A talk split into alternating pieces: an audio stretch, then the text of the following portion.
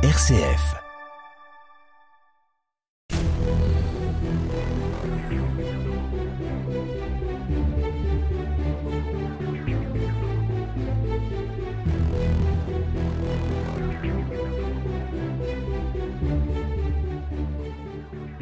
Bonjour, aujourd'hui nous abordons un nouvel épisode de notre série sur les Dromois, la conquête de l'Algérie et les premiers colons, et le rôle qu'ont joué les ressortissants du département. Je l'ai dit l'autre jour, dans l'examen des registres de passeport, puis d'émigration pour l'Algérie, on enregistre un grand nombre de ménages qui partent en groupe et en famille, ou en village comme ceux du Vercors qui approvisionnent un flux d'immigration. Mais il faut noter aussi qu'on doit faire une place particulière aux religieux. En effet, des prêtres, des sœurs, des moines ont accompagné la conquête puis ont été parmi des colons qui ont émigré en Algérie en partant du département de la Drôme. L'émigration religieuse se déploie surtout à partir du Second Empire. Voici deux exemples de communautés religieuses dromoises qui se sont implantées en Algérie, avec les Trinitaires de Valence et les Trappistes d'Aigbel. Les Trinitaires de Valence d'abord, en juillet 1856, quatre sœurs trinitaires âgées de 26 à 39 ans vont s'installer à Oran. Plus tard, l'année suivante, en 1857, à nouveau trois religieuses, de l'ordre de la Sainte Trinité de Valence partent pour Oran également. En février 1859, toujours à partir du registre de passeports que l'on peut consulter aux archives départementales, on note qu'une sœur trinitaire part de Valence pour Oran, mais pas seule, avec cinq religieuses du même ordre. Les départs ici se font donc en groupe de quatre à cinq sœurs le plus souvent, la plus âgée des sœurs bénéficiant du passeport administratif délivré par la préfecture.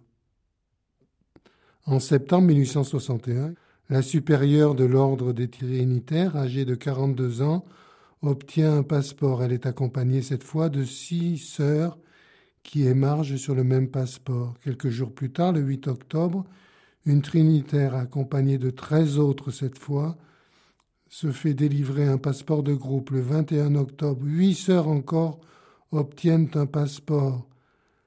L'émigration religieuse apparaît donc active à partir de Valence dans la première moitié du Second Empire. En fait, elle remonte déjà au début des années de 1840, la conquête ayant été engagée à partir de 1830. À peine près de dix ans après 1840, la conquête de l'Algérie, des moines, des sœurs ont entrepris de s'installer sur l'autre rive de la Méditerranée. Voyons ce qu'en disent les pouvoirs publics. Un rapport de 1848 du ministère de la Guerre sur la congrégation religieuse en Algérie signale que depuis 1842, un grand nombre de religieuses des sœurs trinitaires vivant en une seule maison tiennent une école gratuite, un asile et donnent des secours individuels à domicile. À cette date, cette communauté est seulement tolérée. En effet, seule la communauté de Saint-Joseph du Mans est autorisée par les pouvoirs publics.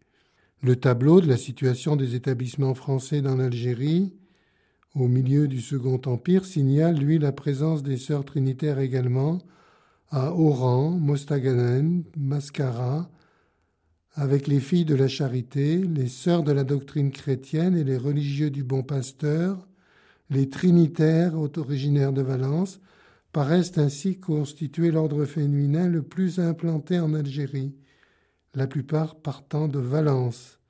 En 1820, puis ensuite entre 1820 et 1850, les trinitaires représentent donc un ordre en pleine expansion qui met en place des communautés, un noviciat, des écoles, des hôpitaux, des orphelinats et d'autres œuvres encore à partir du sud-est de la France, la Drôme, l'Ardèche, les Hautes-Alpes, l'Isère sont pourvoyeuses de missionnaires et surtout de sœurs.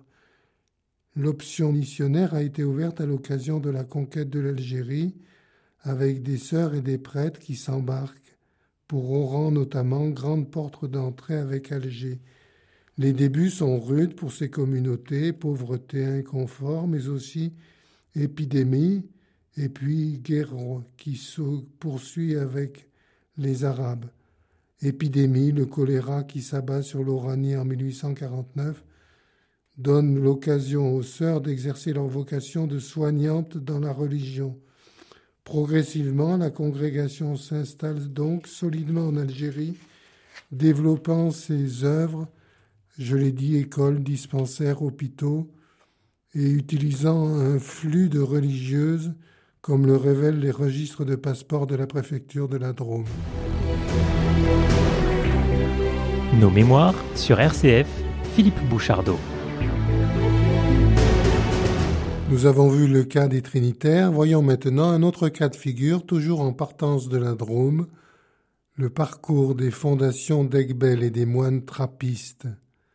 Pour Bernard Delpal, qui a consacré sa thèse à cet ordre, je le cite, le parcours des fondations d'Aigbel, opéré entre 1843 et 1863, commence à Staweli, grande utopie chrétienne en terre d'islam.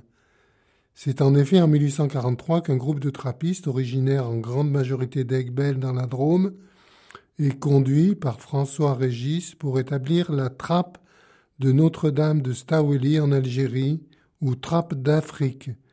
Jusqu'en 1904, date du départ des religieux pour l'Italie et de la vente de leurs propriétés, cette trappe de Staweli constitue une vitrine chrétienne de l'Occident en Algérie. C'est à un député en mission en Algérie en 1841, M. de Corcel, que revient la suggestion de faire contribuer les moines à la colonisation. Son rapport, remis au ministère de la Guerre, le maréchal Soult, propose d'associer au sabre et à la charrue, autrement dit aux militaires et aux colons, d'associer la croix. De Corcel, libéral catholique, connaît bien la grande trappe et il apprécie son supérieur qui négocie ensuite avec l'État et tout particulièrement le ministère de la Guerre les conditions d'implantation des moines d'Aigbel. Le 20 août 1843, le père François Régis prend ainsi possession de mille vingt arts d'un sol aride, couvert d'épineuses et de palmiers nains, à Staweli, à l'ouest de la grande rade d'Alger dans la Mitidja. La pacification de l'Algérie est alors loin d'être terminée, et la terre d'implantation des moines dromoises est une conquête militaire récente le premier monastère, bâti en bois avec le concours d'un détachement de sapeurs du génie et de condamnés militaires, permet d'accueillir les premiers religieux dromois, pionniers qui sont conduits à Elbel dès septembre 1843. Ensuite, des envois échelonnés de moines vont conforter la colonie trappiste, longtemps isolée de la société environnante, et parfois découragés par des conditions sanitaires très difficiles.